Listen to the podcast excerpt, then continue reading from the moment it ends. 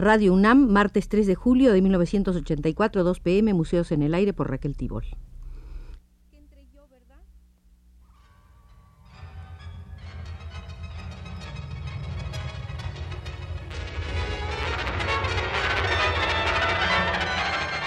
Museos en el Aire.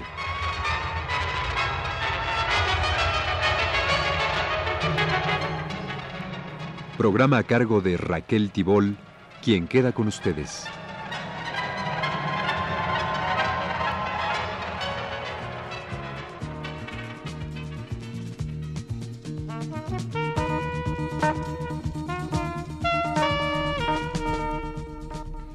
Cuarta visita, cuarta, al Museo de Roberto Sebastián Mata, el artista chileno que desde los años 30 radica fuera de su país principalmente en Europa, donde tomó parte activa en el grupo surrealista. Su primer trabajo, sin recibir remuneración, fue en el taller de Le Corbusier. Nuestro guía en estas detenidas visitas es el escritor cubano Lisandro Otero, amigo muy cercano del pintor. Recuerda Mata que Le Corbusier llegaba a las cinco de la tarde y pasaba, como uno de esos patrones de la cirugía, pasaba por delante de las mesas de dibujo casi corriendo, revisando los trabajos. Era la etapa de la vie radieuse. Mata dibujó la mitad de la ciudad radiante. Por lo demás, no había en el taller de Le Corbusier otra cosa que hacer. A veces Mata debía ir a una de las tres o cuatro casas que había hecho Le Corbusier debido al desprendimiento de baldosas o cosas así. Actuaba como un mandadero que debía ver esas cosas. Le Corbusier para entonces ya había hecho la ciudad Savoie. Le Corbusier no hablaba de nada y Mata al verlo recordaba a su padre, pues se vestían igual. Tenía unos anteojos enormes con cristales muy gruesos y detrás de los cristales en el fondo se veían unos ojitos verdes. Mata considera que conoció a Le Corbusier muchos años después. A mediados de los treinta era un tipo intimidante, paralizante. Las ideas que los ayudantes comenzaban a tener sobre arquitectura no las podían discutir con él, las discutían entre ellos o con los empleados. Le Corbusier ni siquiera hacía preguntas. Pero en esa época Mata conoció a un catalán llamado Bonet y con él hizo un proyecto verdaderamente suyo. Con un techo loco de montaña rusa y en vez de trabajar en la ciudad radiante, se pusieron a trabajar en otra cosa. En esa época Mata hizo sillas con alambres y otros muebles, todo en maqueta. Fue entonces que Le Corbusier comenzó a hablarle un poco, pero Mata ya había conocido España y se desinteresó por Le Corbusier. En anterior emisión dijimos que Federico García Lorca vivía en la casa de la tía Bebé de Mata en Madrid. Mata vio a Lorca como una especie de gitano con una gran necesidad de convencer a los demás de su valor, acogido al mecenazgo de la tía bebé de Mata, quien aceptaba que le trajera a toda la gente de Madrid. Las cartas para la tía bebé enviadas desde París las escribía Mata en papel verde, el más barato, comprado en los Monoprix. Lorca, cuando veía esas cartas, preguntaba ¿Quién te escribe en papel verde? Porque él tenía cierta cosa con el verde.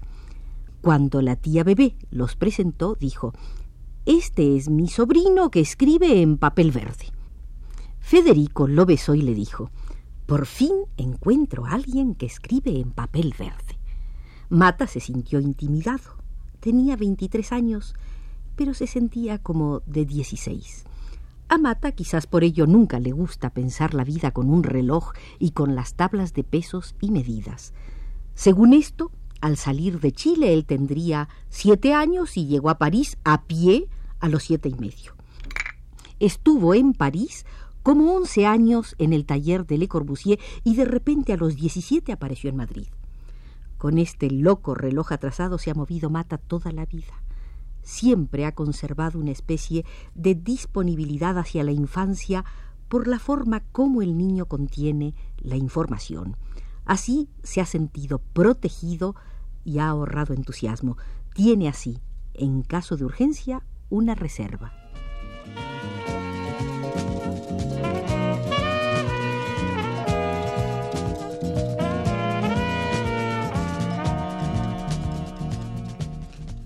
En Portugal donde Mata conoció a su compatriota Gabriela Mistral. En 1936 ella vivía en Lisboa. Cuando se supo del cuartelazo de Francisco Franco, le dijeron que se saliera de España por ser extranjero. Él no entendió muy bien, pensó que era una de esas revoluciones chilenas de la época de Ibáñez. Decidió regresar a Francia, allí se encontró con unos arquitectos con los que había estudiado en Viena. Fue con esos arquitectos que llegó a Portugal. España ya había entrado en guerra, pero Mata no se daba clara cuenta de la situación. Había trabajado en el pabellón de España en París y no se había dado cuenta de nada, quizás porque nunca leía ningún periódico. Fue en Portugal donde se enteró que habían matado a Federico García Lorca y eso le provocó una enorme consternación. Empezó a escribir. Fue como si Lorca hubiese reencarnado en él. Mata escribía como él, lo imitaba. Vivía en casa de Gabriela Mistral, a quien sentía como una gran mujer. Ella le habló de José Martí. Gabriela Mistral adoraba a Martí, a quien consideraba su maestro. También le habló de José Vasconcelos y de los trabajos desarrollados bajo su dirección. Le habló de americanismo y latinoamericanismo. Gabriela Mistral era una especie de centro de conspiración de maestros de escuela. Era enorme su correspondencia con intelectuales de Argentina, México y otros países. Ella estaba muy unida a la infelicidad de los pueblos de América Latina. Estando en su casa, Mata enfermó gravemente y ella lo cuidó con gran solicitud. Cuando se restableció, Mata le pidió a Gabriela Mistral que se casara con él. Pero hijito, le respondió ella, pero si yo podría ser tu abuela.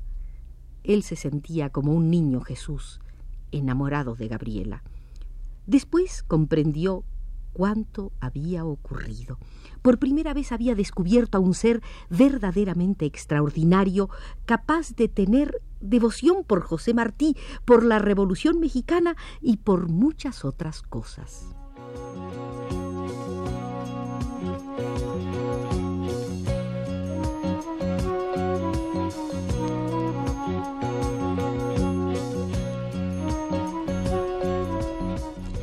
España, Roberto Sebastián Mata conoció a Rafael Alberti y a María Teresa León, que hacían teatro y eran militantes muy conscientes. De Lisboa, Mata pasó a Londres, donde trabajó durante varios meses como dibujante y trabajó con Walter Gropius en el estudio que el conocido arquitecto tenía en Dover Street. Cerca de ahí estaba la London Gallery y fueron los cuadros allí colgados los que Mata miró por primera vez con verdadera atención. Vio obras de Henry Moore, conoció a Roland Penrose y a otros artistas londinenses. Henry Moore lo invitó a su casa de campo, vio una exposición de René Magritte y esto despertó en él el deseo de dibujar creativamente. Regresó a París y fue Pablo Neruda, quien le consiguió trabajo en el pabellón español, que se levantaba bajo la dirección de un arquitecto catalán y con un equipo muy interesante. Es el pabellón donde se mostró el Guernica y una estructura de Calder. Mientras tanto, siguió escribiendo. Eran como guiones de cine para un film cómico, con cosas algo orgánicas que se mueven y crecen, crecen, crecen. Todo terminaba en un galope de caballos que se alejaban mientras las nubes se acercaban más y más. Hoy por hoy Mata afirma, no soy ni arquitecto, ni pintor, ni escritor. Todo lo que he hecho es como una especie de búsqueda. He estado tratando de ser con enormes dificultades porque he tenido que ir a buscar las piedras para hacer la casa en una parte donde no hay piedras. Mata considera que fue hasta Buchenwald cuando comenzó a tener verdadera conciencia de los hechos. Antes había firmado manifiestos contra el fascismo y contra Hitler sin darse verdaderamente cuenta. El día que supo lo que era realmente la atrocidad del fascismo fue cuando vio los documentos de Buchenwald. Entonces cambió su pintura de elementos líricos y nebulosas cósmicas a otra cosa. Esto ocurrió en 1945, justo al fin de la guerra. Mata considera que antes toda su capacidad de captación política, de observación, estaba como a fuego lento, pero su comprensión más profunda se la dio la Revolución cubana. Siempre había estado sensibilizado ante la injusticia, pero sentía que le faltaba armamento para combatirla.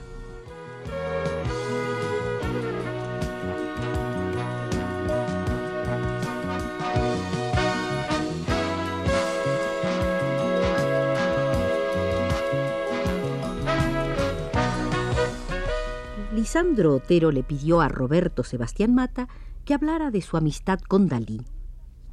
Nunca fui amigo de Dalí, respondió. No se puede ser amigo de Dalí.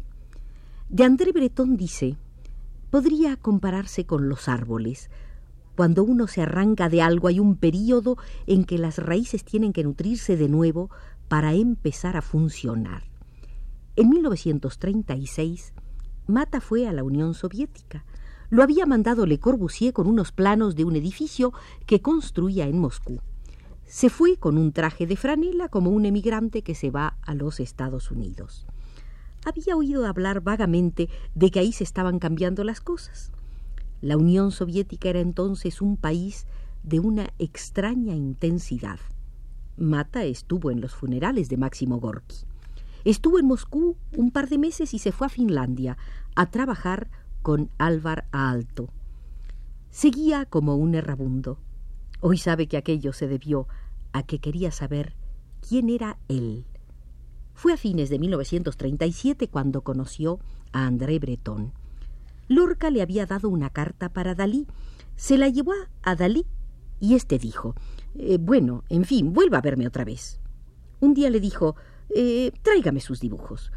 Cuando se los llevó le dijo mm, Son muy interesantes, los voy a enviar a una galería. Llamó por teléfono a una galería en la Rue de Seine.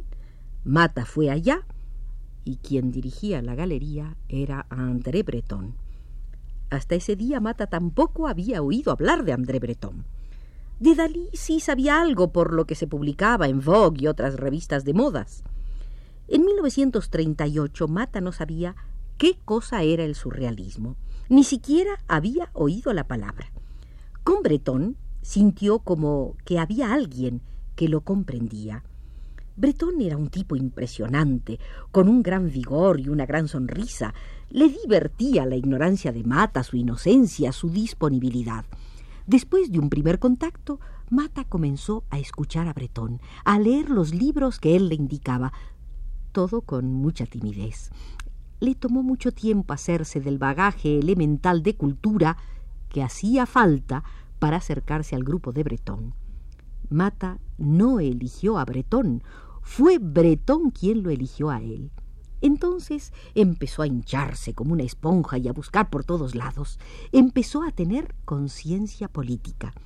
En el verano de 1938, Mata fue a Bretaña y allí por primera vez pintó un cuadro estaba tan cargado de elementos, tan estimulado por Bretón, que tuvo necesidad de expresarse. Pintó seis o siete cuadros, los llevó a París y Bretón le dijo que eran extraordinarios. Escribió una nota sobre ellos y el primero de todos lo reprodujo en la revista Minotauro. Fue algo rarísimo. Entonces nadie hacía reproducciones a color y Mata era insensible al éxito o al fracaso.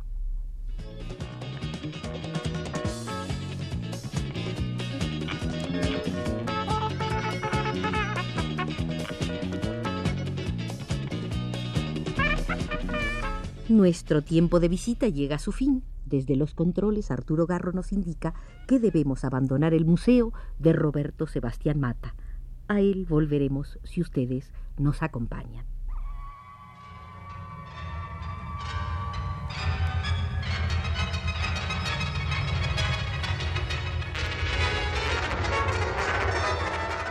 Este fue Museos en el Aire.